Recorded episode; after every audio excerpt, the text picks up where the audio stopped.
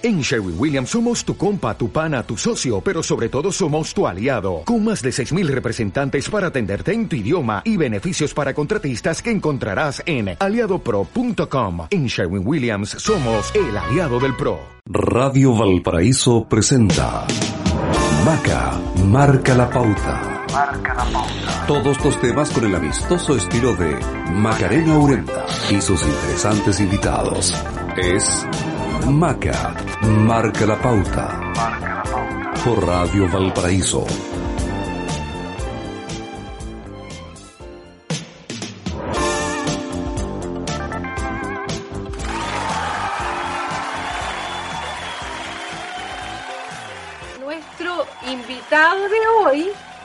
José Luis Uriarte, él es abogado de la Universidad de los Andes, magíster en políticas públicas, subsecretario de turismo y vino, vino a Viña del Mar, vino a, a, a inaugurar nuestra fase 3. ¿Cómo está José Luis? Bienvenido. Hola, ¿cómo estás Macarena? Gusto saludarlos los dos. Sí, estuve por allá en la mañana, una visita más cortita de lo que hubiera querido, la verdad, porque el día estaba precioso, maravilloso. ¿Cierto? Eh, pero sí, Estuvimos trabajando, estuvimos trabajando con, con los gremios de, de Concón, con los gremios de Viña, estuvimos viendo la implementación de los distintos protocolos sanitarios, precisamente para lo que tú decías, que es el inicio de esta fase 3, de este paso 3, que va a permitir ya no solamente que funcionen eh, los restaurantes en espacios abiertos inicialmente, sino que también empezar a recibir visitantes, turistas desde otras comunas, desde otras regiones, así que era un día muy esperado porque la industria del turismo ha sido muy, muy afectada por esta pandemia. Así es, así es, eh, José Luis Uriarte. ¿Cómo estás? Eh, un gusto saludarte muy, pero muy buenas tardes. Gracias por acompañarnos acá en el mm, Maca Marca la Pauta a través de Radio eh, Valparaíso. José Luis, tal como tú lo señalas, comienza una etapa muy importante. Estamos en esta, en esta fase de preparación que evidentemente eh, genera mucha expectativa a todo nivel en, en toda la actividad comercial. ¿Para qué hablar del turismo eh, en esta zona tan potente, tan, tan rica en esta actividad, José Luis? ¿Cuáles, ¿Cuáles son las proyecciones en tu calidad de subsecretario de Turismo, José Luis? eh, Y, y yo creo que la- el tema también es ir tomándose las cosas con, con calma, José Luis. Sí, a ver, lo más importante que nosotros tenemos que seguir teniendo claro es que que hayamos podido avanzar no significa que la pandemia se haya terminado. No nos podemos relajar, tenemos que seguir cuidándonos, siendo responsables. Eh, el autocuidado es fundamental porque lo que nosotros queremos es que esto se transforme en un paso sólido que nos permita seguir avanzando y no se transforme lamentablemente en un paso en falso que después nos obligue a retroceder. Es por eso que hoy día estuvimos viendo la implementación de los protocolos sanitarios y en un primer momento la reactivación del turismo va a ser de chilenos recorriendo Chile. Eso lo tenemos que tener claro. Vamos a empezar primero nosotros mismos recuperando esos espacios que la pandemia nos había quitado. Todos nosotros, después de todos estos meses tan duros que hemos vivido, hemos empezado a echar de menos el contacto con la naturaleza, el poder salir en familia eh, eh, a lugares que no sean siempre eh, lugares masivos, sino que nos permitan el aire libre, estar en un distanciamiento adecuado. Y para eso, la quinta región tiene lugares mandados a hacer, lugares maravillosos. Entonces yo creo que progresivamente esto va a significar, sin lugar a duda, una, una reactivación del turismo. Vamos a ver ya este fin de semana, estoy seguro, cómo van a empezar a llegar eh, turistas y eso es muy bueno. Es muy bueno que así sea porque, como decíamos al principio, han sido muchos meses muy duros. Piensen ustedes que mientras otras actividades económicas, entre cuarentena y cuarentena o a través del despacho online, la venta por delivery, eh, podían de alguna manera mantener su actividad a flote.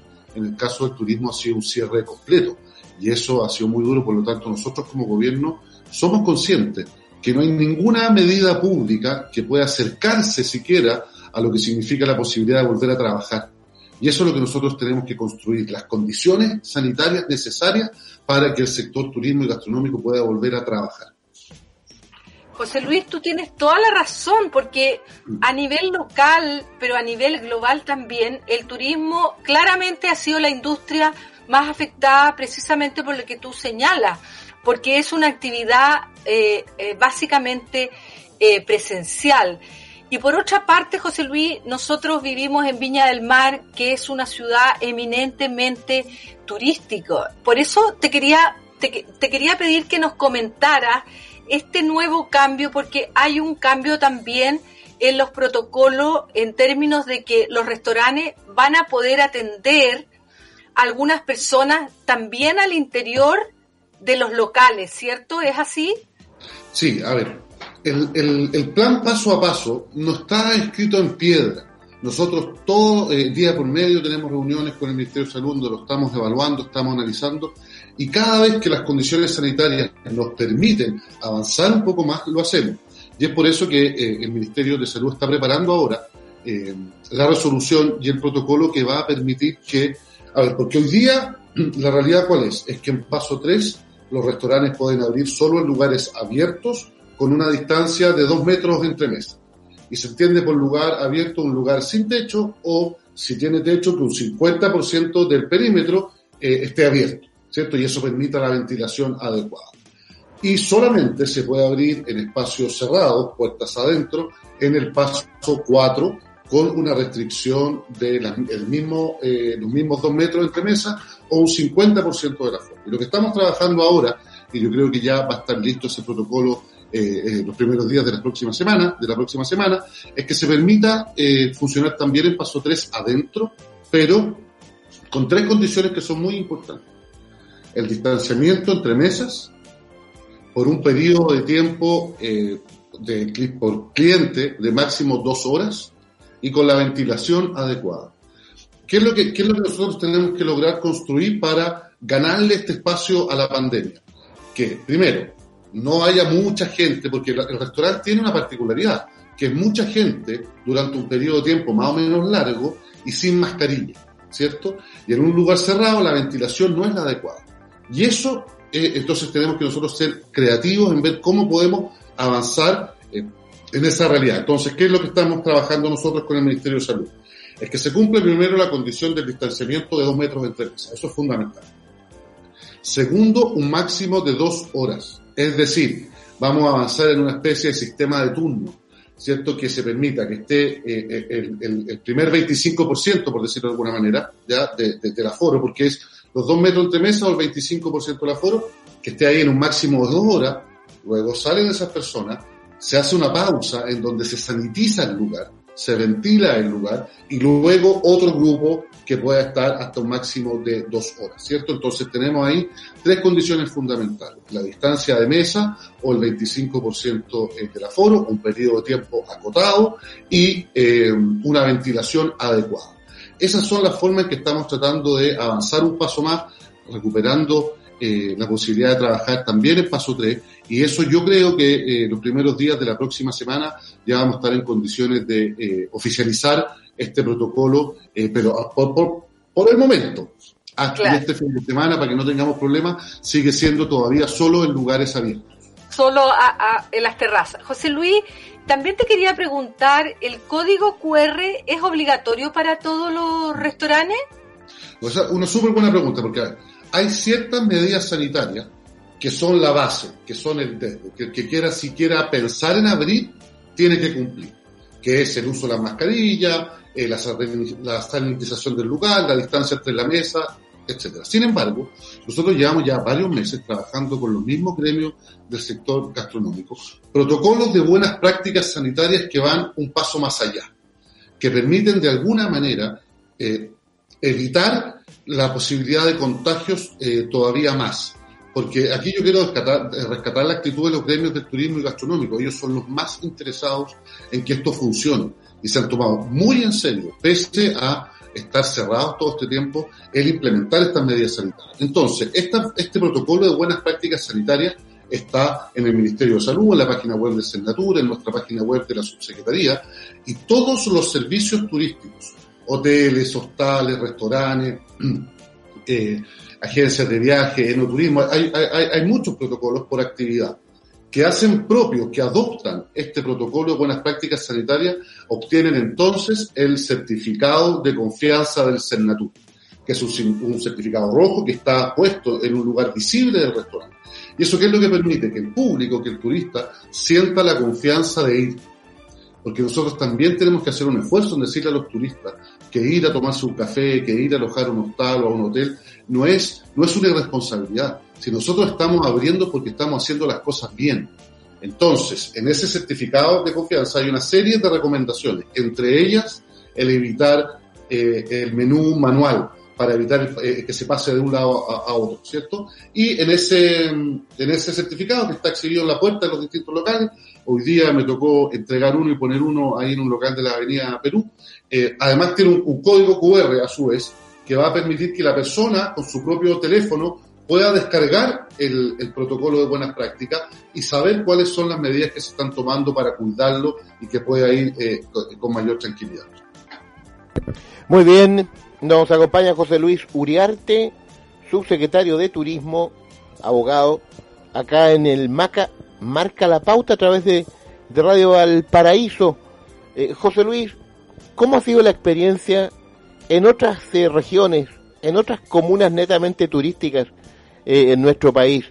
Para también dar el, contraste, la comparación, aquí estamos en Viña iniciando esta, esta fase 3 en nuestra región, eh, Viña Valparaíso, las comunas. Por lo tanto, yo creo que es muy valioso conocer qué ha pasado en otras partes del país que han ido avanzando en este paso a paso, José Luis. A ver, en términos generales ha sido una experiencia muy positiva.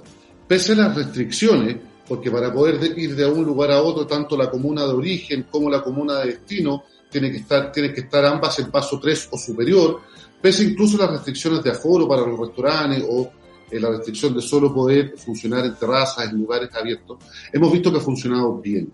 Esto ha significado objetivamente una reactivación para el sector del turismo. Hemos visto también, y lo conversábamos con la alcaldesa Reginato hoy día en la mañana, cómo los municipios también están poniendo de su parte. Han hecho ordenanzas municipales que permiten que se pongan mesas en la vereda, que se amplíe el, los sectores de uso público en donde los restaurantes puedan hacer su actividad para que puedan atender a más personas y eso ha funcionado bien.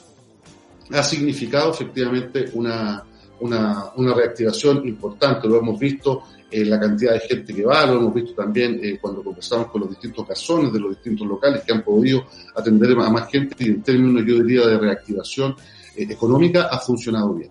Sin embargo, hay algunos lugares del país en donde lamentablemente hemos tenido que retroceder. Y pese que se había estado durante un periodo de tiempo más o menos largo en paso 3, incluso en paso 4, producto de los rebrotes y los contagios que han aumentado, hemos tenido que volver a paso 2 y en algunos casos incluso hasta cuarentena.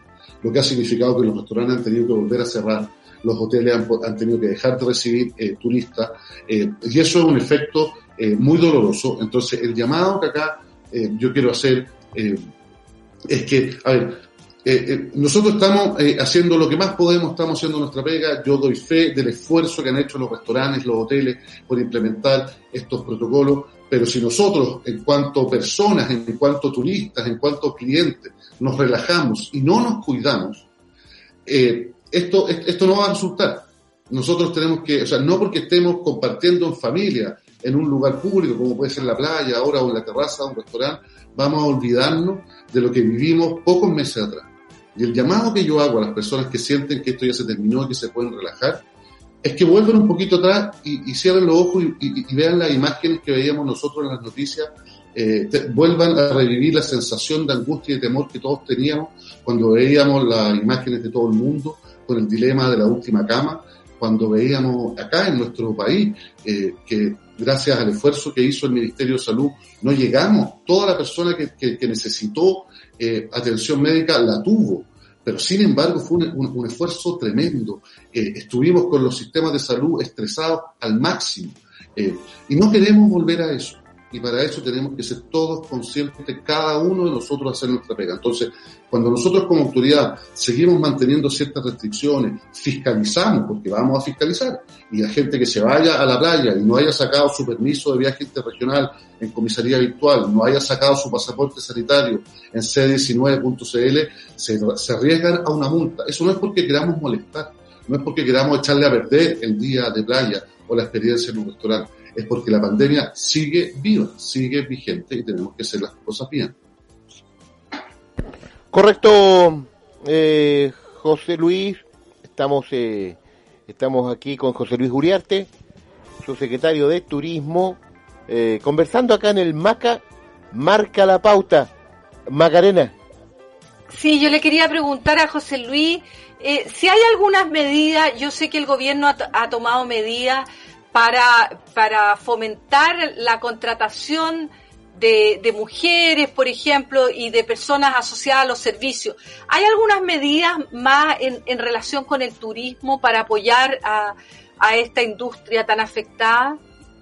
Sí, a ver, en lo que dice relación con, con, con la contratación y con lo, y los contratos, nosotros originalmente, ¿cierto?, teníamos la ley de protección al empleo, que permitía claro. que aquellos eh, comercios, y en particular el turismo, eh, que producto de la pandemia eh, tenían que cerrar, no podían atender, sin la necesidad de desvincular, de despedir a su colaborador, a su trabajador, pudieran mantener ese contrato suspendido eh, pagando solamente las imposiciones, ¿cierto? Y a través del seguro cesantía el gobierno le complementaba el sueldo a ese trabajador. Uno de los efectos importantes que tiene el haber pasado a paso 3 es que, por ejemplo, en el restaurante que estuve yo hoy día en la mañana, en la Avenida Perú, eso significó descongelar 100 contratos de trabajo. 100 personas que tenían sus contratos suspendidos, mañana van a estar trabajando de nuevo. Y eso es muy positivo. Entonces, ahora, ¿qué es lo que estamos haciendo como gobierno? Es tratar de alguna manera de alejarnos de la suspensión del contrato y generando el escalón que viene, que es el subsidio a la recontratación. Porque yo entiendo y nosotros entendemos que un restaurante, después de todos estos meses cerrados, le va a costar agarrar vuelo, ¿cierto? No es llegar y decir un, dos, tres abrimos y paguemos los mismos sueldos de siempre. Entonces, hay un subsidio para la recontratación y hay un, es decir, el, restaurante, en este caso que estamos hablando de los restaurantes o el hotel, que había tenido eh, un, un, funcionario, un trabajador, un colaborador suspendido y lo quiere volver a hacer trabajar, eh, va a tener un subsidio que le permita complementar el sueldo. Eh, y también para contrataciones nuevas, en la medida que signifiquen aumentar la planta de trabajo. Aquí lo que no queremos es que se despida una persona para contratar a otra con el subsidio, ¿cierto? Entonces, en la medida que se aumenten los puestos de trabajo, también hay un subsidio para eso. Y ahí el subsidio es mayor en ambos casos eh, para eh, las mujeres y para los jóvenes. Y eso es muy importante para el turismo, porque en el sector turismo la mayor cantidad de puestos de trabajo, más del 60%, son precisamente mujeres. Son claro. precisamente eh, mujeres y, y, y, y, la cesantía en, a nivel nacional, lamentablemente, hemos perdido cerca de 1.800.000 puestos de trabajo. Y le ha pegado muy duro a las mujeres, muy duro. Entonces es por eso que como gobierno nosotros estamos haciendo este guiño, esta intención, este esfuerzo mayor para que este programa de subsidio a la eh, recontratación o la nueva contratación eh, tenga una intención especial en los jóvenes y en las mujeres. Muy bien, eh, José Luis. José Luis, a nivel de la Subsecretaría de Turismo, ¿hay apoyos, incentivos concretos que surjan de, de esa subsecretaría, eh, más allá de lo que tú explicabas, que son los temas laborales, donde están, por supuesto, los beneficios, en fin, los resguardos. ¿Qué es lo que pasa a nivel de la subsecretaría, José Luis?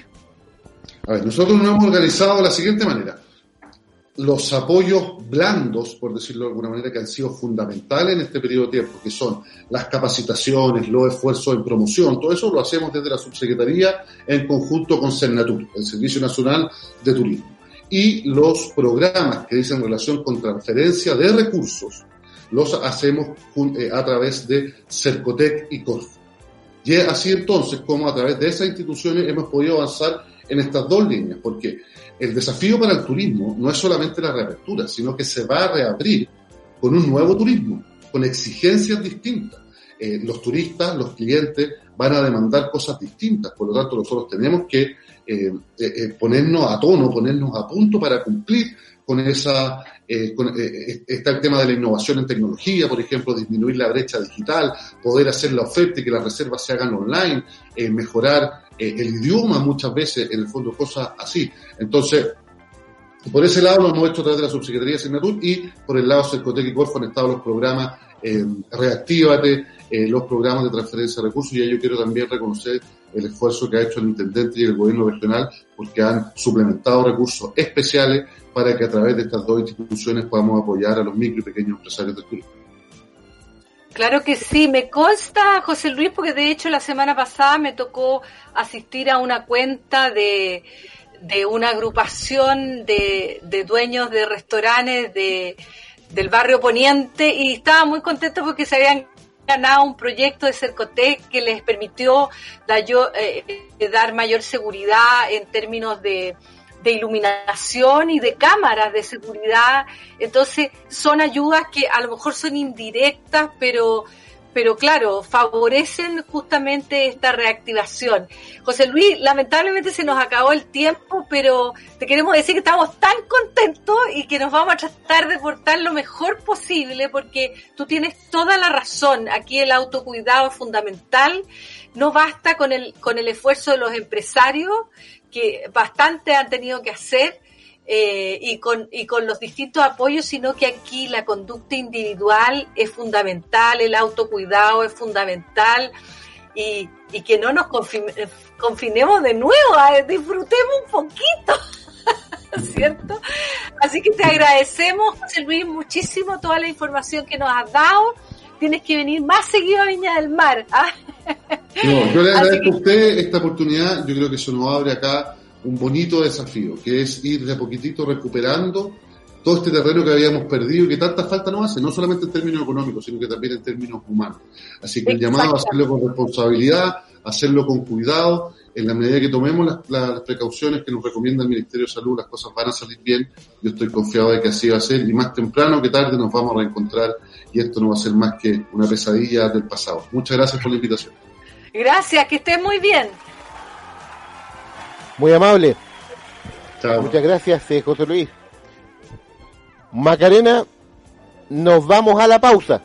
Nos vamos a la pausa, se nos pasó rápido como siempre. Vamos, en Maca marca la pauta, vamos a una pausa y ya volvemos. Una pausa y ya volvemos con Maca marca la pauta. Marca la pauta. Por Radio Valparaíso. Ya estamos de regreso con Maca marca la pauta. Marca la pauta. Por Radio Valparaíso.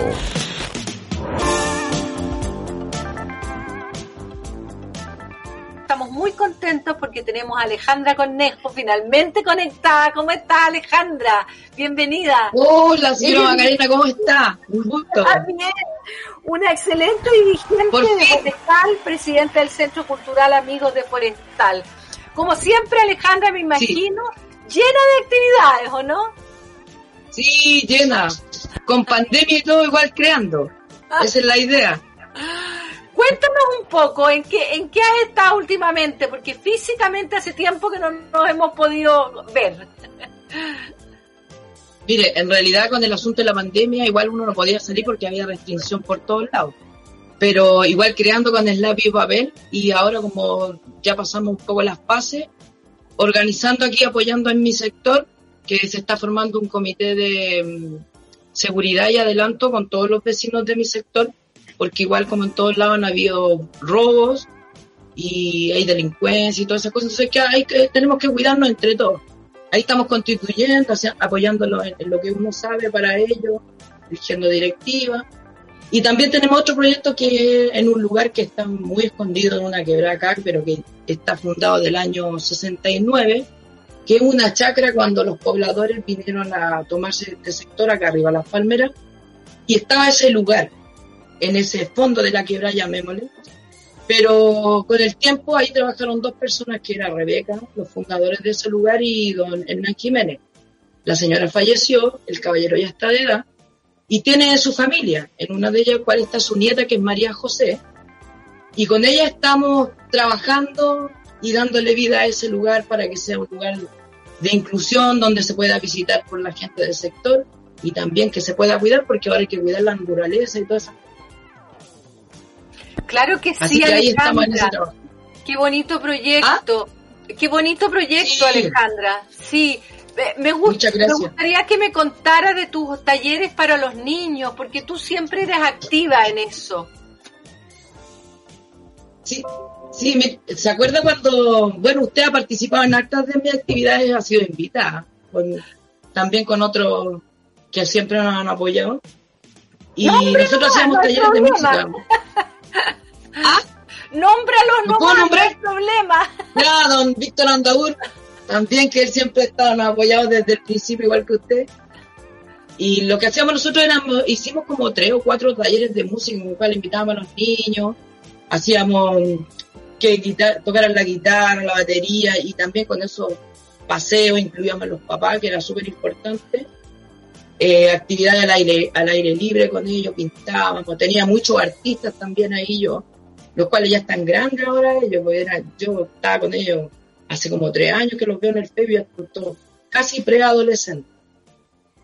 Y hacíamos harta música así, con compañeros también del Centro Cultural que eran, le enseñaban a los niños para dejar el legado de la música. Y lo pasábamos muy bien, eso. Claro, y la música además, eh, la música no solamente es importante en sí misma, sino que Alejandra, no sé si tú sabes, pero hay muchos estudios que dicen que el lenguaje musical facilita el aprendizaje escolar.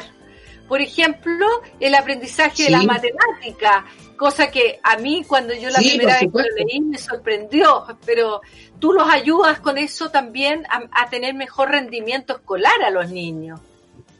Sí, pues sí, que es lo importante también. Una de las cosas importantes, porque primero conversamos mucho con ellos de los valores, de, de respetar a sus papás, porque yo participaba con ellos, pero también mucho participaba con sus papás, entonces hacíamos un trabajo en común entre todos. Qué bonito. Y, uh, ¿qué le podría decir? Tantas historias que, que yo tuve con mis chicos, no, lo pasé súper bien. Y como dice usted, es también de la matemática. Yo misma, por el caso personal, yo cuando empecé esto, no, lo único que era como dirigente, veía de afuera. Y después me empecé a relacionar ya más con la música. Ahora yo toco batería sin haber estudiado. Y ahí es donde aprendí a, a coordinar, como decía usted, y usar las matemáticas. También Increíble. ¿eh? aprendí a tocar un poco de guitarra y así sucesivamente. Sirve mucho, mucho.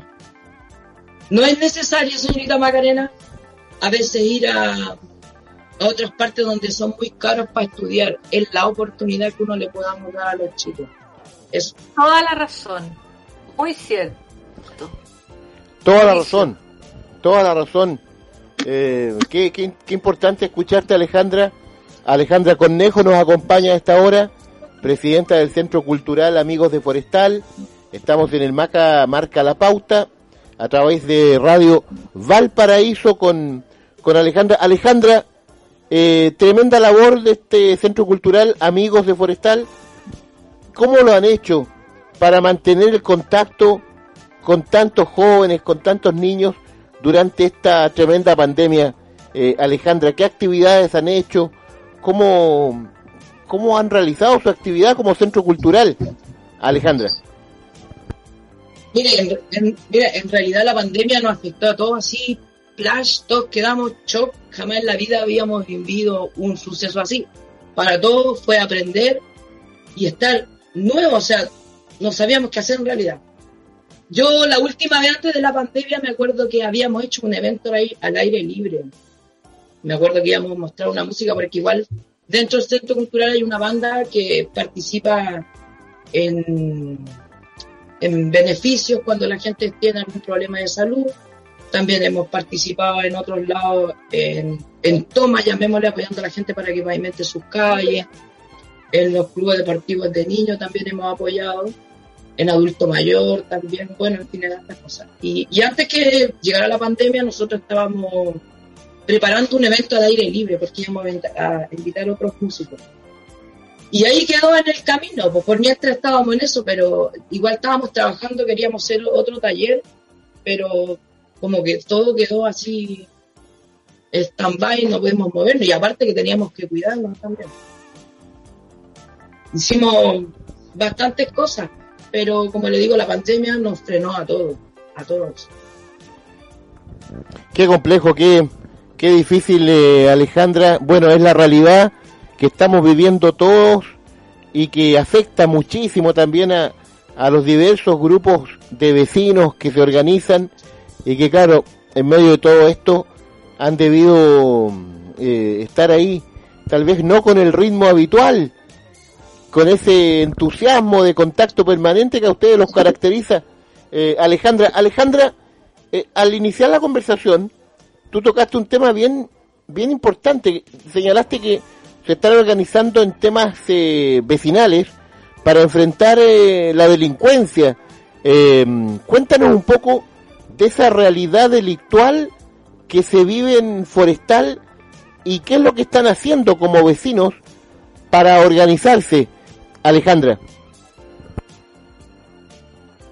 Mire, eh, acá en Forestal, como es bien sabido por la el periódico y redes sociales, han habido harto, llamémosle, bueno, gente que uno conoce, gente que ha fallecido en, escucha, lo podríamos decir en comillas, que se ha, ¿cómo decirlo? No sé si la palabra es fea, pero gente que ya no está, por culpa de otras personas, ¿Ha por sido culpa de, de, de por ejemplo? de drogas. Claro. ¿Ah?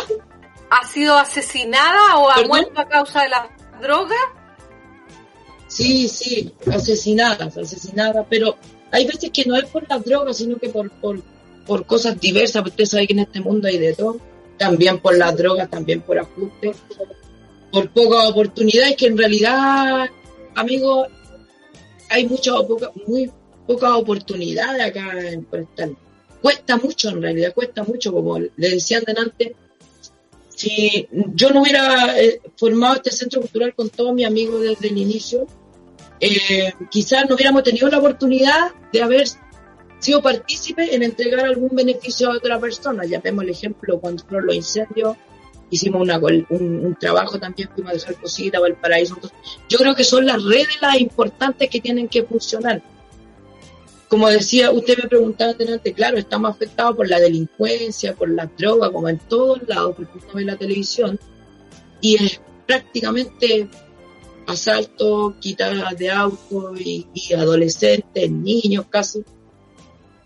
Acá está bien afectado y estamos trabajando en eso, en mi sector, con mi gente, mis vecinos de Chica, porque yo nací acá, formando un, un centro, o sea, un comité de adelanto y seguridad, porque han sido quejados también por delincuentes.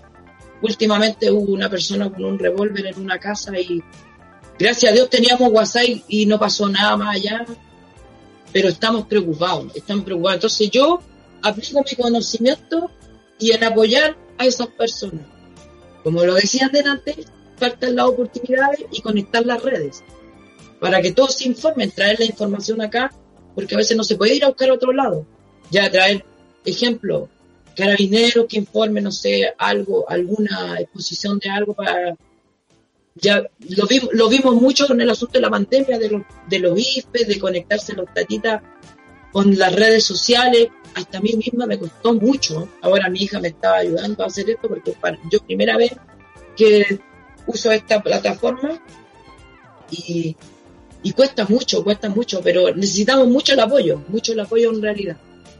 Trabajar harto por el bien común de los vecinos y de la comunidad y sobre todo los niños, que son lo primordial que hay que educar para el futuro. Ellos son el futuro.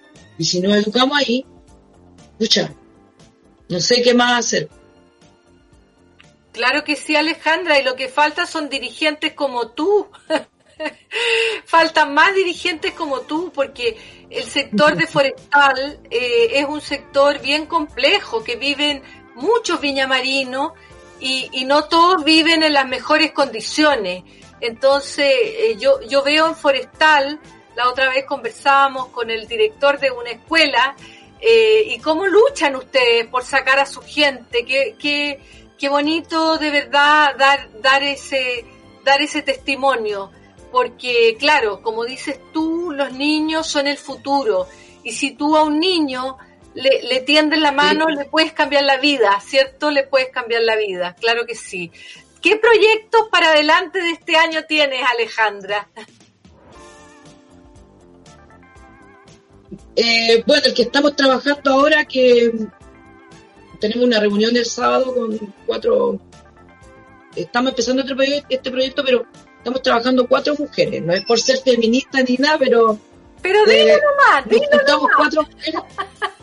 Claro, y, y la chica, la nieta de la señora de la chacra es la que nos abrió la puerta para trabajar en este proyecto. Es el proyecto La Chacra de la familia Lewen, Leicuen, árbol, uh, perdón, no me acuerdo la otra palabra. Eh, queremos hacer inclusión en ese lugar, plantar, enseñar, a cuidar, a valorar y todo eso. El próximo proyecto sería, pucha, que fuera genial, quizás quisiera hacer un carnaval, pero eso ya es como a grandes rasgos, quizás empezarlo por aquí, por mi sector, no sé.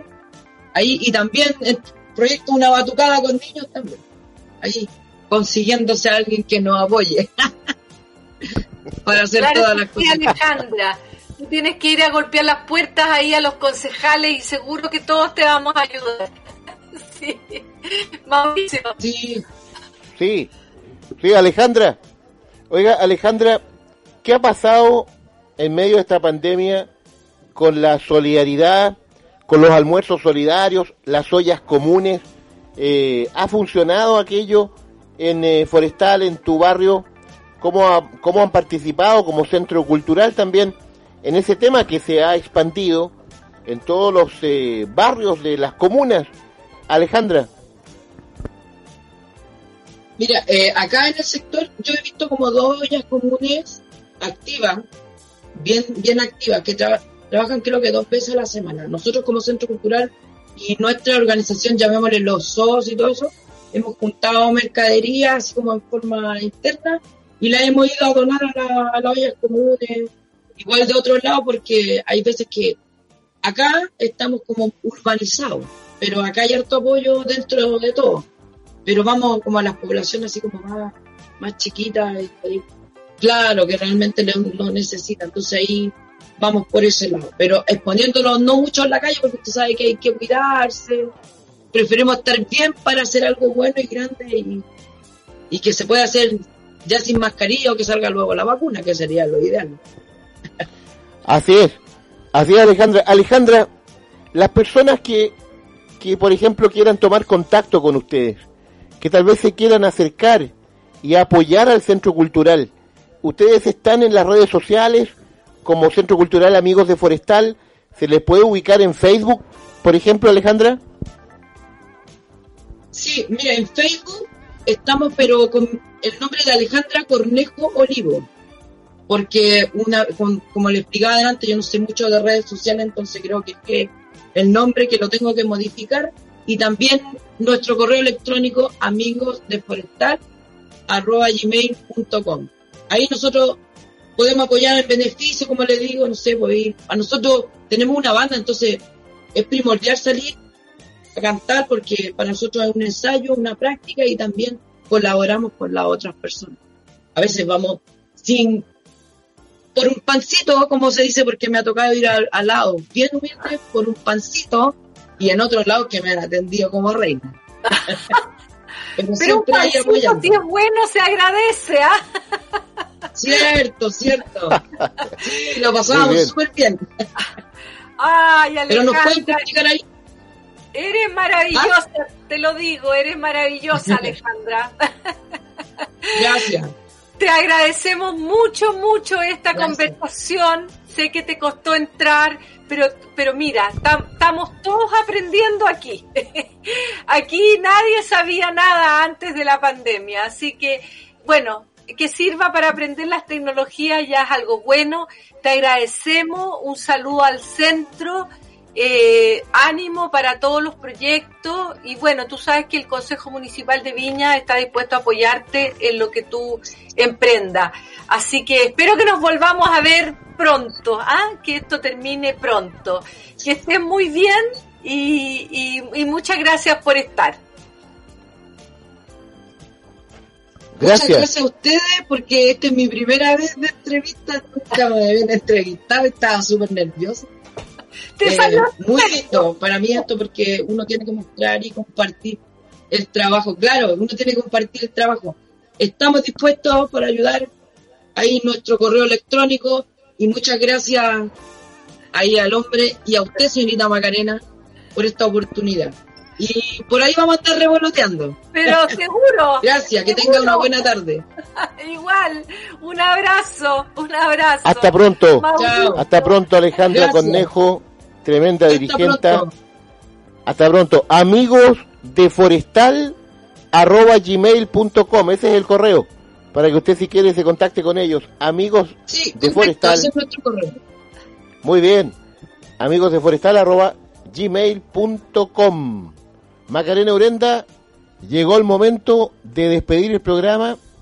Nos vamos a la a seguir con la programación. Ya viene Espiral Musical con Martín León y Camila Olmos en eh, Radio Valparaíso.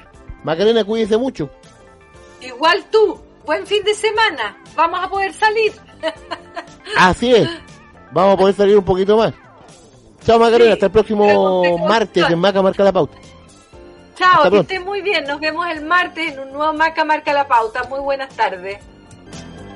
En Radio Valparaíso hemos presentado Maca, marca la pauta. Marca la pauta. Todos los temas con el amistoso estilo de Macarena Urenta y sus interesantes invitados. Fue Maca, marca la pauta. Marca la pauta. Por Radio Valparaíso, la banda sonora de tu región.